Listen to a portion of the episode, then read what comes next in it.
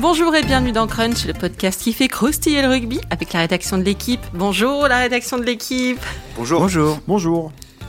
Cette semaine avant le début de cette appétissante tournée automnale qui va voir l'équipe de France affronter des Pumas, des Lelos et des All Blacks d'ici le 20 novembre, on va se pencher sur l'attelage Jalibert-Ntamak. Les deux fantastiques numéro 10 pourraient être, devraient être, seront alignés euh, ensemble pour ces tests avec l'excellent Bordelais Mathieu Jalibert en 10 et l'excellent Toulousain Romain Ntamak en 12. Et donc, ben, on va décortiquer tout ça. Hein. Pourquoi, comment, quelles conséquences, quelles attentes, quelles inquiétudes, quels buteurs aussi. Tout, tout, tout. Vous saurez tout sur les Jalimac. On va gélimaquer, hein, donc euh, avec le roi de la chocolatine, euh, Laurent Campistran. Salut Lolo. Salut. Avec le roi du pain au chocolat, Renaud Bourrel. Oui. Salut Renaud. Bonjour Christelle. Et avec le roi tout court, Clément Dossin. Le roi du croissant. Ah, Salut Cricri. Allez, vous connaissez le programme, alors on y va. Flexion, lié, jeu. C'était dans les cartons depuis un petit moment. Ça avait même été euh, vu lors d'un Gal France de Bonne-Aloi en 2020. Enfin, ça avait été aperçu hein, pendant 9 minutes. Pendant 9 minutes, Jalibert était entré en 10, poussant Tamac en 12. De mémoire d'Alex Bardot, on n'avait pas vu grand-chose d'autre que beaucoup de défense. Mais c'est le match 0 de l'attelage Jalibert-Ntamak 10-12. On savait que ça démangeait hein, le staff des Bleus, qu'à horizon 2023, aligner ensemble les deux avions de chasse euh, toulousains et bordelais se. Puis, euh, comme l'a exprimé Clément avec, modernité, euh, l'occasion a fait le larron, ou plus exactement, les, les blessures ont fait la conjoncture. Hein. Lolo, c'est euh, c'est ça qui a précipité les choses, euh, les blessures de, de Vincent, de Vakatawa au centre, de Gabin Villiers à l'aile? Bah, je, je pense oui que c'est ce qui a fait la, la, la décision euh, à l'arrivée parce que bon effectivement si si, si Vakatawa avait été disponible, je pense qu'on on aurait pu se diriger comme d'habitude sur la, la paire Fikou Vakatawa au centre. Vincent euh, blessé aussi, il aurait, pu jouer au centre, du coup on aurait pu faire basculer Fikou sur une aile. Et ça aurait donc bouché à nouveau l'horizon de l'Intamak en 12. Donc tout, tout Villiers étant blessé également à l'aile, euh, tout ça fait qu'effectivement c'était sûrement le moment euh, aujourd'hui de- d'essayer Intamak en 12, d'autant qu'on est encore à deux ans de la, Coupe du Monde euh, 2023, que ça laisse du temps de travailler à cette association si jamais elle s'avère euh, efficace. Euh, donc effectivement c'était sûrement le moment où, pas- ou jamais, mais en tout cas un bon moment pour, pour, tenter, le, pour le coup. Tamac, euh, il est ouvreur de formation, mais il a joué 12 plein plein de fois déjà. Ouais, en fait, ce qui est paradoxal avec lui, c'est que son éclosion au plus haut niveau, que ce soit euh, à Toulouse, et je parle sous le contrôle de Lolo, et, euh, et en équipe de France, elle se fait d'abord au centre. Et je me souviens qu'à l'époque, on, à l'époque où ensuite il a basculé en 10 en équipe de France, on soulignait ce paradoxe-là, c'est-à-dire qu'il jouait pas 10 dans son club, c'était plus souvent euh, Zach Holmes et, euh, et lui qui jouaient euh, 12. Et, euh, et ça ne l'avait pas empêché de commencer à enquiller en 10 en équipe de France. Mais comme tu l'as rappelé, enfin tu parlais d'un match au Pays de Galles, mais il y avait aussi eu sa première sélection Mm. euh, contre les Gallois au Stade de France, au poste de numéro 12, donc ça doit être le tournoi 2019, si Oui, je dis pas de ça. bêtises. Mm. Je pense que c'était Lopez l'ouvreur, à mon avis, ça devait être ça. Et, euh, et là, il jouait, euh, il avait joué au centre. Donc oui, Ntamak au, au centre, c'est pas complètement nouveau. Euh, et on peut même rappeler, remonter encore un peu plus dans le temps et rappeler qu'avec les moins de 20 ans, lorsqu'ils sont champions du monde la première fois en 2018, en cours de compétition, donc il commence à l'ouverture, Romain Tamac, et en cours de compétition, euh, Piqueroni, qui est le, manager à l'époque, le fait glisser au centre pour laisser de la place à Carbonel à l'ouverture. Et, euh, ça fluidifie complètement le jeu de l'équipe de France des moins de 20, et il, marche sur tout le monde ju- jusqu'à être champion en phase finale. Donc euh, ouais, ça a déjà existé. On sait qu'il sait le faire. Euh, il a tout ce qu'il faut pour, euh, pour être un, un bon euh, 5-8e, comme disent les, les Ce anglo-saxons. n'est pas sans rappeler le, le destin d'un certain Dan Carter, et nous souhaiterons donc à, à Romain Tamac le même palmarès. Excellente intervention de l'amiral. Merci. Ce week-end, il Courte. a, Cette intervention. Ça change d'habitude, Monsieur Borrell. avec consonne et voyelle. Euh, il a joué au centre ce week-end? Le week-end dernier avec Toulouse, hein, Ouais. il, a, il a démarré en 10, quoi. je crois qu'il avait basculé à un moment donné en 12, je crois, en cours de match, mais encore je suis pas sûr. Mais non, il a fait tous les matchs, de, tous les matchs du Stade Toulousain en, en- en poste de 10 cette saison. C'est un nouveau paradoxe, c'est-à-dire que maintenant Ouais. on va le faire jouer de 12 alors qu'il joue 10 en club. Mais je, je, je suis pas tout à fait certain que que, que ce soit les blessures qui, qui provoquent euh, cette euh, cette envie de de- de- d'associer les deux joueurs. Il y a aussi euh, dans l'idée du euh, du- staff, notamment en voyant ce qui se fait un peu à l'étranger, d'essayer aussi d'associer les joueurs les plus en forme et les meilleurs possibles euh, à l'heure actuelle. et on parle pas d'un mec qui vient d'épisodiquement traverser le terrain, on parle de deux joueurs qui sont, sont, sont, dominants sur leur sujet depuis le début de la saison et depuis l'année dernière. Donc il, y avait, il leur trottait dans l'idée euh, aujourd'hui, étant donné le niveau de forme de Jalibert, qui est sincèrement euh, exceptionnel, euh, notamment offensivement avec Bordeaux, et de Ntamak, qui est, qui est, qui est lui aussi assez, est quand même très très constant à très haut niveau, de trouver un moyen de les associer en équipe de France. voilà, sur, sur, sur, le thème de les autres nations, elles se posent pas de questions, c'est les, ce sont les meilleurs qui jouent. Bon, même des très grosses nations n'ont pas tout à fait la profondeur de réservoir qui existe en équipe de France aujourd'hui. Mais donc, il aurait pas été impossible que même si Vakatawa n'avait pas été blessé, même si Vincent le pauvre s'était pas fait le genou, qu'on les retrouve sur le terrain euh, dès maintenant, dès novembre. Ouais, ben, Renaud le dit, on, on, sait que c'est une idée qui trotte dans, le, dans, la tête du staff depuis longtemps. On a déjà fait des, des podcasts là-dessus où on avait euh, où on s'était posé la question de la, de la meilleure euh, association. Et, et c'est vrai qu'en plus Vakatawa réalisait pas non plus un début de saison de dingue. Donc voilà, l'idée de les avoir tous sur le terrain, enfin les deux sur le terrain, et, était cohérente et tombait vraiment au, au bon moment il y a un truc à dit Lolo, c'est qu'on est à deux ans de la Coupe du Monde et que dans un sens, il vaut mieux tester ça maintenant, in situ, même si euh, ça se passe pas très très bien forcément tout de suite, pour l'avoir déjà fait avant la Coupe du Monde. Parce que pendant la Coupe du Monde, bah, au moins on l'aura déjà testé et on sait qu'à un moment ou à un autre, ça peut, même si c'est pas la composition, on n'en sait rien. à deux ans de la Coupe du Monde, on ne sait pas si on attaquera le premier match contre les Blacks au Stade de France en 2023 avec euh, Santa Mac 12. Mais peut-être qu'en cours de compétition, on sera amené à le faire en cours de match, euh, j'en sais rien. Et, voilà, on l'aura déjà testé, ils auront déjà cette expérience-là. On verra si c'est juste sur le match de l'Argentine ou pas, peut-être plus, mais, euh, mais ça aura déjà existé. Quoi. Et, euh, et Renaud citait les, nations étrangères, et il y a deux exemples récents et concrets et qui, qui, qui, donnaient deux possibilités au, staff de l'équipe de France. C'est de faire 10-12 ou 10-15. Si on copie le modèle des Anglais, Fort Farrell, c'est 10-12 tel que ça va se produire là avec, avec Jalibert et Tamac. Si on s'intéresse à ce qu'ont fait les Néo-Zélandais, notamment pendant la dernière Coupe du Monde, bon, ça leur a réussi qu'à moitié. C'était plutôt 10-15. Vous avez fait Mounga en 10 et, euh, et Barrett en 15. Et ça aurait pu être une autre euh, option dans ce, avec ce tandem-là. Ça aurait été cette fois plutôt Ntamak en 10 et Jalibert en 15 pour profiter de la vitesse de, de Jalibert à l'arrière. les, Néo-Zélandais, ça leur a réussi qu'à moitié. Ils ont perdu un match euh, contre, les Anglais. voilà. Ah, les Anglais qui ont perdu un match également. Donc, c'est en fait, on ne sait jamais. quoi. C'est. C'est un peu la glorieuse incertitude du sport, quelque part. Si vous le dites, Christelle. oh, pardon, je vous ai vous voyez, j'ai pas le droit. Mais, euh, mais Jalibert, il avait kiffé moyen le, coup de jouer en 15. Je crois qu'il avait joué une, fois euh, avec Alors, Bordeaux. Faut que Jacques Brunel le, révèle en 15, en fait. Euh, comme c'est un garçon qui a beaucoup de tempérament et qui est pas, qui est pas trop langue de bois, il avait rapidement dit que lui, sa préférence allait en 10. Moi, je pense que si les sélectionneurs lui disent oui, mais là, ça nous arrange que tu joues à ce poste et je pense que tu préféreras ça plutôt que 50, 55, 60, 70 minutes de banc. Il, finira par, euh, par s'y plier. Euh, après, si, on peut donner son avis, moi, ça me plaisait bien euh, l'idée de Jalibert en 15 parce que je, suis un peu nostalgique des équipes de France avec des grands arrières. Ça, ça, a souvent été quand même très, très utile. Hein. On, va, on va pas remonter, mais Blanco évidemment, mais euh, Sadourny. Euh, Nicolas Brusque. Euh, Nicolas Brusque, mais il fait, une belle Coupe du bah Monde en 2003, Nicolas Brusque. voilà, pour ne citer que, Max Médard aussi était un super arrière. Il est encore pas vrai, Laurent. Hein. Il a eu un bon match hier soir. Mais donc, donc je, trouve qu'il a vraiment énormément de qualité pour, pour ce poste à savoir, à savoir qu'il a un très gros jeu au pied, un bon timing. il, va très vite. il va très vite, il a des appuis, il va très vite et euh, très longtemps, c'est-à-dire qu'il a des courses longues, rapides. Euh, il n'est pas juste euh, explosif et ça fait quand même des qualités de voilà de pour, pour, pour la contre-attaque qui sont qui sont franchement intéressantes. Et, et pour le moment, il n'y a pas un arrière en équipe de France qui s'est imposé comme comme aujourd'hui Dupont, Ntamak.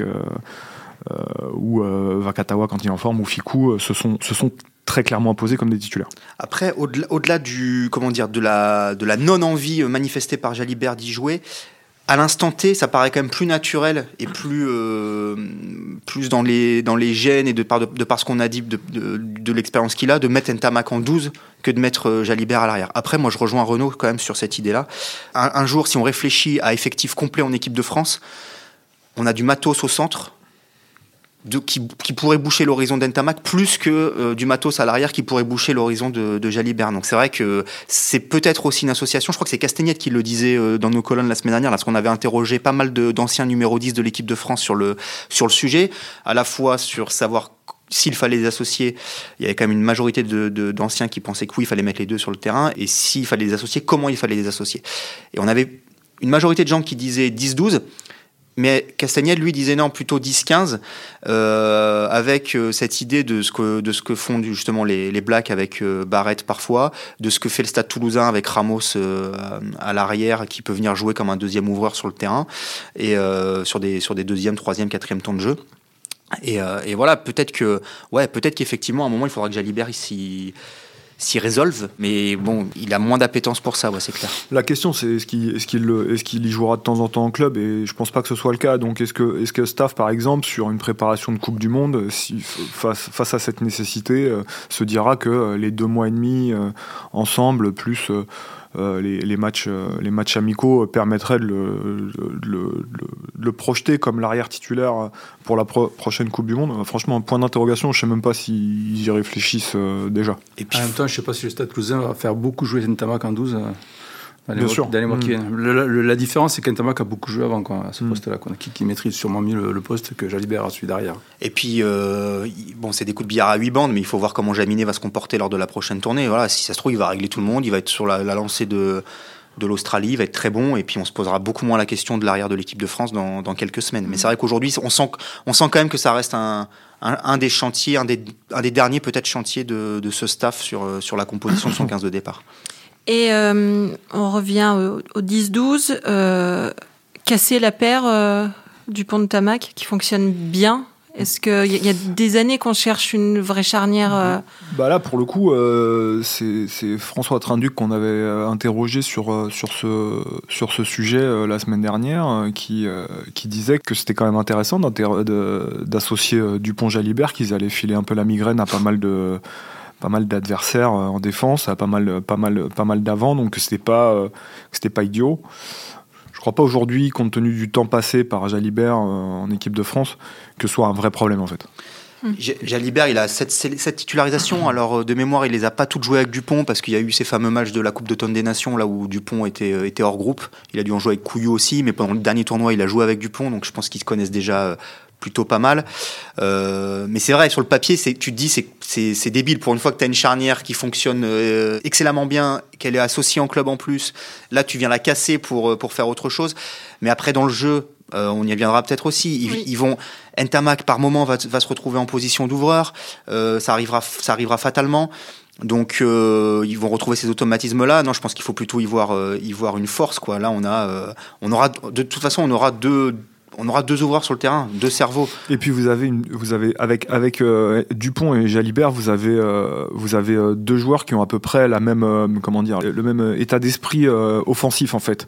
C'est-à-dire qu'ils ils se comprennent sans doute sur les prises d'initiative et ont cette capacité notamment à réagir sur des franchissements ou sur des prises des prises d'initiative qui sont qui sont pas alors comme Ntamak et Dupont se connaissent par cœur, c'est absolument pas un souci parce qu'ils jouent ensemble. Mais, mais Jalibert arrive pas là comme un espèce d'ouvreur venu de nulle part avec des qualités complètement euh, différentes de gestionnaire qui joue à 30 mètres de la ligne d'avantage, qui arrose au pied. Non, c'est un mec qui va piger ce que fait Dupont et Dupont va piger ce que fait, ce que fait, ce que fait Jalibert. Ce qui est quand même un- un souci, un souci en moins, je pense, dans le dans, dans l'appréhension euh, tactique euh, Et- de l'association. ce qu'on a bien vu maintenant depuis, euh, depuis une bonne année, c'est que les, les différences de caractéristiques de joueurs entre Jalibert et Ntamak ont tendance à s'estomper en, en, en sélection en fait. Les deux rentrent dans un moule Galtier compatible qui les, je vais pas dire qu'il les rend identiques parce que Jalibert garde effectivement ce, côté plus explosif, peut-être un petit peu plus proche de la ligne que Ntamak, mais voilà, dans la gestion du match, dans la conduite du match, les deux maintenant se ressemblent beaucoup.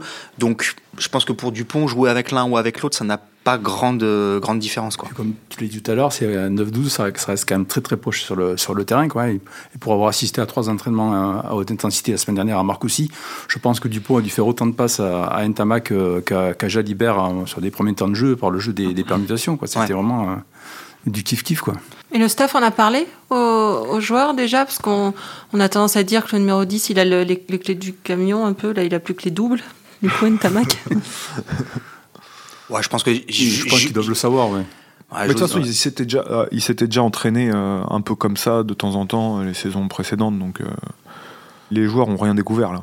Ouais, puis j'ose imaginer que ça a été mis, voilà, ça a été mis à plat dès le début. on a quand même affaire à deux joueurs, certes ultra ambitieux, mm-hmm. voilà, avec, je pense, non pas un, enfin, un ego aussi, parce que quand on est des champions comme ils le sont, on a, on a de l'ego, mais euh, une vision de ce que peut être cette équipe de France. Avec, je pense qu'ils doivent, ça, enfin moi je sais pas, je serais à leur place, ils, doivent, ils doivent kiffer de se dire bon, on va peut-être, on va jouer ensemble maintenant, on va voir ce que ça donne. Et, euh, et alors celui qui semble être pénalisé entre guillemets sur le papier, c'est Ntamak parce que voilà, il, il, il recule d'un cran, mais à mon avis, il, il, doit y trouver son compte et se dire que ça le peut staff être. Euh... pas me dire, écoute, on te met en 12 pas parce que tu es le plus mauvais des, Bah, de- bien 10 sûr. des deux, mais tout simplement parce que tu es le meilleur 12 des deux. quoi. C'est toi qui es plus à même à jouer à ce poste-là que, que Mathieu. Quoi. Ouais, Ouais, mais- puis qu'ils veulent les deux sur le terrain en ce moment, quoi. C'est ça. euh, On sait si euh, s'ils s'entendent bien ou on s'en fout en fait. C'est Urios là qui disait dans le, dans le Canal Rugby Club euh, ce week-end que euh, sur Canal que euh, c'était marrant sa phrase parce qu'ils disent euh, il commence à dire oui puis les deux s'entendent bien et après il se reprend et dit ouais bon ils se respectent donc on sait je suis pas sûr que ce soit les meilleurs potes du monde Il Euh, n'y a pas eu Danny Croche connu en tout cas. pour le- jusqu'à non non il y a hein. pas d'Annie Croche Non, mais il y a une rivalité euh, Toulouse, Toulouso-bordelaise ou Bordelot-toulousaine euh, qui a quelques années. euh, en ce moment où c'est vrai que les, les, les, les, euh, les matchs entre les deux équipes. Euh, en général nourrissent quelques, quelques petites phrases avant, notamment entre les deux entraîneurs, euh, Mola et Urios. Euh, ça se reflète un peu entre les joueurs aussi, enfin des choses comme ça. Donc il y a peut-être il y a peut-être un, un peu de ça. Et puis euh, Ouais, il, faut, il dire aussi qu'on a notre rôle, nous, médias, euh, depuis euh, deux ans maintenant. On en fait beaucoup sur cette concurrence-là. Après, enfin, je, je pense qu'on le fait à raison parce que c'est passionnant et que et que on n'a jamais eu ça en équipe de France à ce poste-là. En tout cas, de mémoire de jeunes Padawan. hein. Les, les- les plus anciens ont, ont- ont connu d'autres exemples, mais qui datent quand même d'il y y a très longtemps et, et à une autre ère. Mais euh, je crois que c'est un, un certain Antoine Bourlon, ici présent à la technique, qui évoquait ce matin une petite anecdote rigolote, c'est que Jalibert a posté une photo euh, de lui euh, sur un white bike, euh, enfin sur un vélo de à Marcoussis avec Ntamak à côté. Donc euh, voilà, on sent que la com spontanée ah, ça ou moins des boutons spontanée, quoi. euh, je sais pas, j'en sais, j'en sais rien, je ne, je parle, je ne parle pas en connaissance. de Téléguidé cause. Non. Euh, fait son effet et que voilà, mais bon. Ouais, voilà, je suis pas, suis pas sûr que ce soit les meilleurs copains du monde. Enfin, en tout cas, on, on les a jamais vus euh, en vacances ensemble, quoi. Mais, Hmm. On va passer au jeu à, à proprement parler. Euh, bah, comme vous disiez, un genre d'assemblage, ça tombe pas euh, nulle part non plus. Alors, je sais pas s'il y a un nom un peu plus 2021. Moi, effectivement, de mon temps, ces hybrides un peu euh, mi-ouvreur, mi- mi-premier centre, on a plus ça des, des 5 huitièmes. Euh, Je sais pas s'il y a un, nouveau mot. Euh, on en a vu beaucoup donc en Nouvelle-Zélande, en Angleterre. Euh, ça change quoi, en fait, euh, concrètement, d'avoir deux numéros 10 en vrai Bah là, c'est intéressant, notamment euh, par rapport aux nouvelles règles et à la fameuse règle des 50-22, où il y a une utilisation du jeu au pied qui peut être euh, intéressante, puisqu'on peut récupérer, euh, si, si- depuis ces 50 mètres, on trouve une touche indirecte dans les 22 adverses, on récupère le lancer en touche. Et quand on voit l'efficacité de l'équipe de France sur, sur certains lancements de jeu à ce niveau-là, c'est quasiment des pénalties. Quoi. Donc, avoir ces deux joueurs qui ont, un- qui ont vraiment un très très bon jeu au pied, précis, technique, ce sera forcément un atout euh, supplémentaire, d'où euh, d'où la réflexion notamment menée sur cette association aussi en amont de, en amont de, de la tournée avant toutes les blessures, parce que c'est- vrai que Vakatawa et Fiku offraient moins cette, euh, cette, qualité-là. Euh, et, puis, et puis avant ça, euh, il y a le fait qu'avec deux joueurs pareils, vous avez une fluidité technique euh, dans la passe, un, joueur au milieu de terrain capable de prendre des décisions euh, stratégiques de la même manière que, que, que son ouvreur, ce qui vous permet euh, bah, de toucher euh, plus vite euh, les extérieurs, d'avoir une autre, encore une fois une autre solution au jeu au pied, mais cette fois-ci par la passe pour aller taper les couloirs. Donc, donc ça, quelque part, ça, enrichit un peu votre, votre palette et stratégique et technique. notamment sur la règle du 50-22, je pense qu'on peut faire confiance à, ce staff-là pour y avoir réfléchi et peut-être même avoir préparé des lancements de jeu euh, spécifiquement dédiés à, ce, euh, à cette règle-là. Je me souviens qu'ils en avaient un de lancement de jeu, là, euh, sur, euh, notamment sur des touches dans leur camp, où il y avait deux passages à vide, ça arrivait dans les mains de d'Entamac euh, au milieu du terrain, qui mettait tout systématiquement, l'idée c'est de mettre un, jeu, un grand jeu au pied de pression. Ce grand jeu au pied de pression, peut-être que maintenant il sera plus, il finira plus sa, sa course sur le terrain, mais il, sortira. Et, et j'imagine que Laurent Labitte, euh, notamment, a, a dû penser à d'autres lancements de jeu pour utiliser les deux pieds qu'il aura sur, le, sur le terrain là-dessus. Et puis, Ça, c'est le premier point. Et puis, en, sur des ballons de récup, sur de, sur de l'adaptation cette fois, le fait d'avoir un cerveau de plus, non pas que Vakatawa ou Fiku soient démunis de, de cerveau stratégique, hein, mais, mais le fait d'avoir voilà, un, deuxième ouvreur sur le terrain permettra de s'adapter rapidement et, et, aussi de jouer des coups, euh, que ce soit des 50-22 ou, ou, autres, euh, en, sur, des, sur des ballons de récup. Quoi. Donc c'est je veux dire, quand on augmente le quotient intellectuel euh, stratégique d'une équipe, on est, on est rarement, euh, rarement perdant. Alors, on, perd d'autres choses. On perd la, on perd la puissance de frappe d'un Vakatawa. Euh, c'est pas, c'est pas Ntamak qui va euh, mobiliser euh, quatre défenseurs et faire un offload de l'espace pour, pour, pour un partenaire. C'est clair, mais, mais je pense que tu seras pas, tu seras pas perdant sur le long terme, quoi. Je pense que c'est comme avoir deux numéros 10 sur le terrain au foot, quoi, finalement. Quand on avait Platini Giresse à une époque, si on peut comparer le rugby et le foot, hein, c'est toujours un peu casse-gueule, mais faut juste pas qu'il se marche sur les pieds. Ouais, c'est ça. C'est ça. Mais en général, oui, c'est une qualité euh, technique euh, supplémentaire. Enfin, vision de jeu, euh, intelligence de jeu, enfin tout. Quoi. Ce qui serait marrant, c'est qu'il s'embrouille pour prendre le but, un peu comme sur les histoires de penalty au PSG. Ça, ça, au, ça, au moins, ça pimenterait un peu cette com fédérale insupportable. Mais.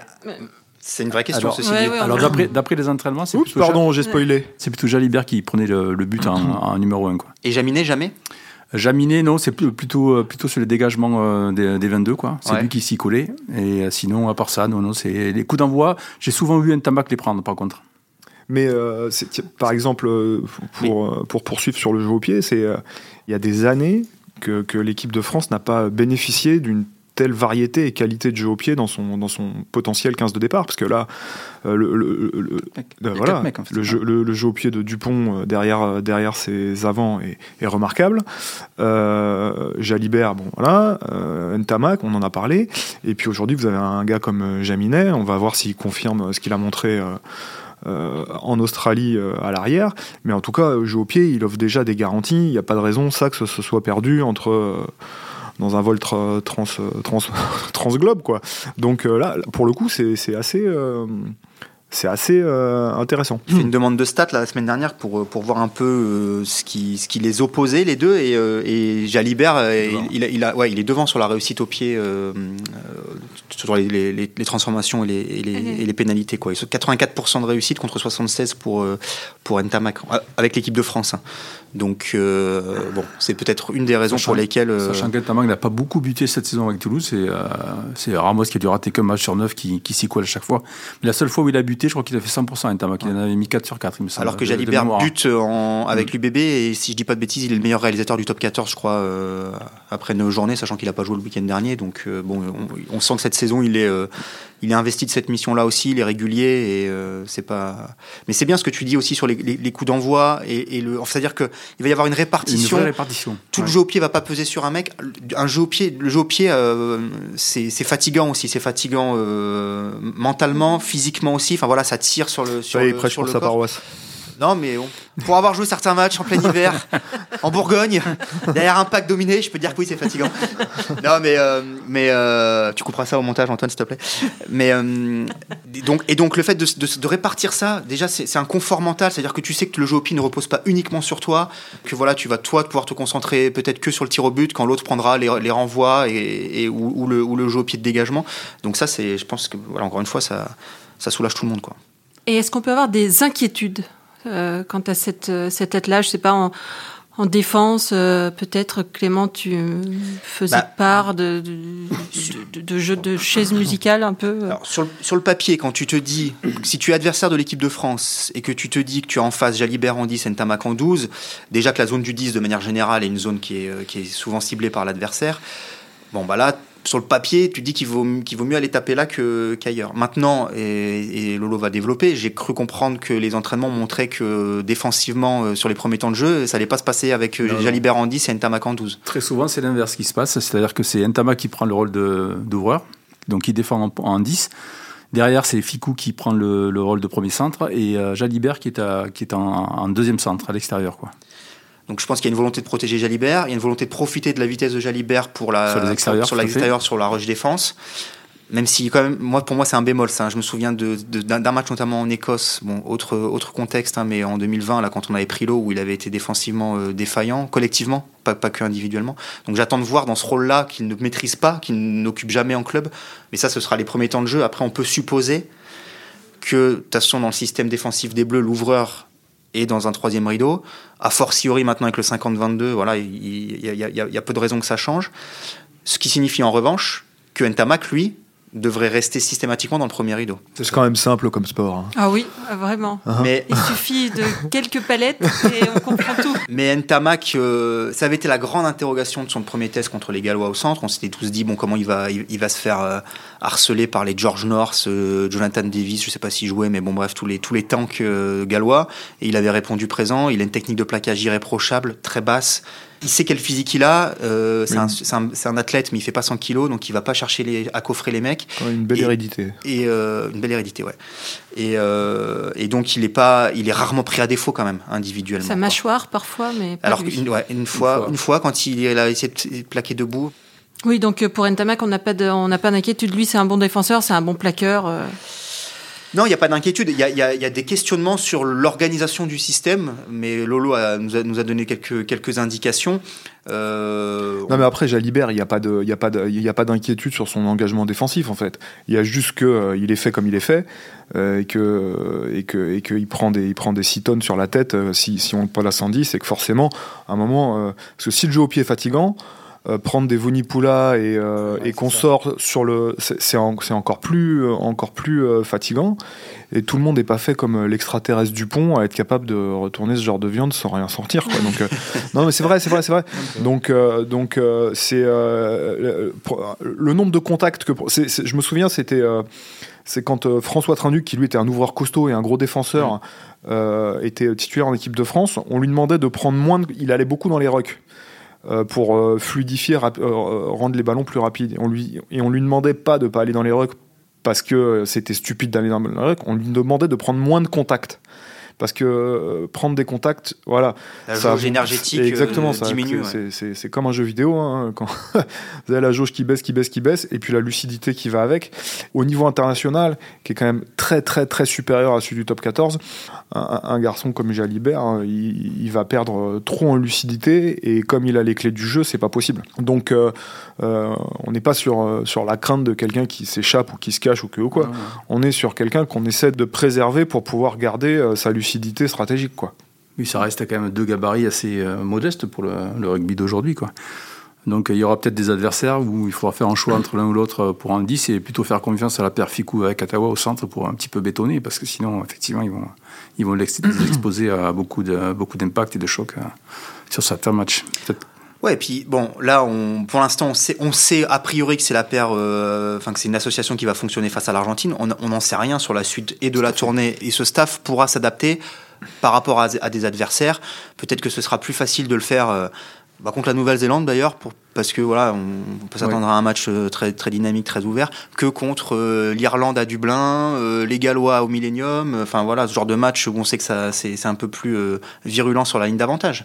Donc, mais, mais encore une fois, c'est juste se donner une corde de, une corde de plus à l'arc collectif de, de l'équipe de Mm. France que de le tester euh, maintenant euh, dès cette tournée, quoi. Et on, on parlait euh, il y a quelque temps dans un podcast du, du, du banc justement qui euh, qui devait être être renforcé. Ça a des euh, conséquences là sur euh, sur le banc cette euh, ce, c'est- ce 10 12 là. Bah, ça, ça, ça- ça- ça évite d'avoir un, un 10 par exemple sur le banc puisqu'on les a déjà sur le terrain. Donc euh, effectivement, ça, il y aura, pour la charnière, il y aura finalement qu'un demi-mêlée remplaçant qui sera Okouyou ou Lukou là pour le, pour le coup. Mais, mais Et- du coup, ce qui est bien, c'est que ça te permet de faire 6, C'est ça, 6-2. un, un banc 6-2 plutôt que 5-3. 6 avant, 2, arrière, et, et, euh, plutôt que 5 avant, 3, 3 arrière. Après, ce, qui- ce que, ce, que, ce que vous pouvez retrouver aussi, c'est c'est la présence sur le banc d'un Thomas Ramos, qui lui a l'expérience notamment, alors qui est plutôt arrière, mais qui a aussi, euh, qui a aussi très longtemps joué ouvreur et qui a cette expérience dans le système, euh, dans le système actuel de l'équipe de France de, de la suppléance, comme il l'appelle, et donc de se proposer euh, régulièrement sur des temps de jeu en tant, en tant qu'ouvreur. Donc vous n'êtes même pas complètement dépoilé euh, d'ouvreur si vous en perdez un en cours de match. De toute façon, si t'en avez- perds un en cours de match, t'as l'autre. Euh, Jalibert se blesse, tu peux remettre Exactement, et Ntamak, tu peux, euh, tu peux quasiment rester, euh, rester dans le même système. Ouais, sauf que t'as peut-être intérêt pour le coup à avoir un, plutôt un mec avec un profil centrélier pour te couvrir le reste. Bon, après, il y a- on, on- on l'a déjà évoqué, il y a énormément de polyvalence dans, ce, dans cette équipe de France. Donc. Penaud peut glisser au centre, Ficou peut glisser à l'aile à, l'inverse. Enfin bref, il y y y a moult options. Donc euh, on est d'accord que tu es venu dans la contradiction juste pour. Par principe. Oui, voilà. Non, mais ce que je veux dire, c'est que si tu as déjà. rien non, non, propos. non, parce que si tu as déjà Jalibert et Ntamak sur le terrain, je vois pas l'utilité forcément d'avoir un Ramos Non, mais je fais en mes mails, plus laisse tomber. sur le banc. Voilà, Euh, il fait du boudin. Et puis, euh, non, mais d'a- d'après ce que d'après ce qu'on voyait euh, la semaine dernière aux entraînements, c'était parti pour être 6 6-2 6-2, et avec Macalou, Il y a vraiment un match. Oui, avec Macalou. avec plus, Macalou qui lui t'apporte aussi. euh, peut entrer en 10. peut entrer en 10. Voilà. Non, mais bien sûr, évidemment, pourquoi pas. Non, mais peut, peut jouer à l'aile d'après. Là, je peux vous Fabien dire que les. Géorgiens, ils vont pas comprendre. Et, euh, et donc ouais, t'as, t'as- mais je pense que c'est assez intéressant parce que bon le, le, coaching quand même aujourd'hui il est hors blessure, il est prépondérant devant. Euh, donc le fait d'avoir 6 avant, euh, c'est quand même pas quand même pas euh, un luxe quoi. Très bien, Bah, c'était très intéressant. J'ai les neurones qui ont chauffé, j'ai l'impression de sortir d'une interro de maths. C'était très bien. Ça manque d'un peu d'un paperboard euh, hein, pour C'est ça. pour que tout le monde été- visualise. ça été euh, bien. Merci messieurs, c'était Crunch, une émission de la rédaction de l'équipe. Aujourd'hui, j'étais avec Clément Dossin, Renaud Borel, Laurent Campistron. Merci à Antoine Bourlon à la réalisation, à l'édition et à la jolie Macri. hein, c'est c'était lui. Euh, Retrouvez-nous tous les lundis sur l'équipe.fr, Apple Podcast, Google Podcast. N'hésitez pas à réagir, laissez des commentaires, mettez-nous plein d'étoiles. Et à la semaine prochaine.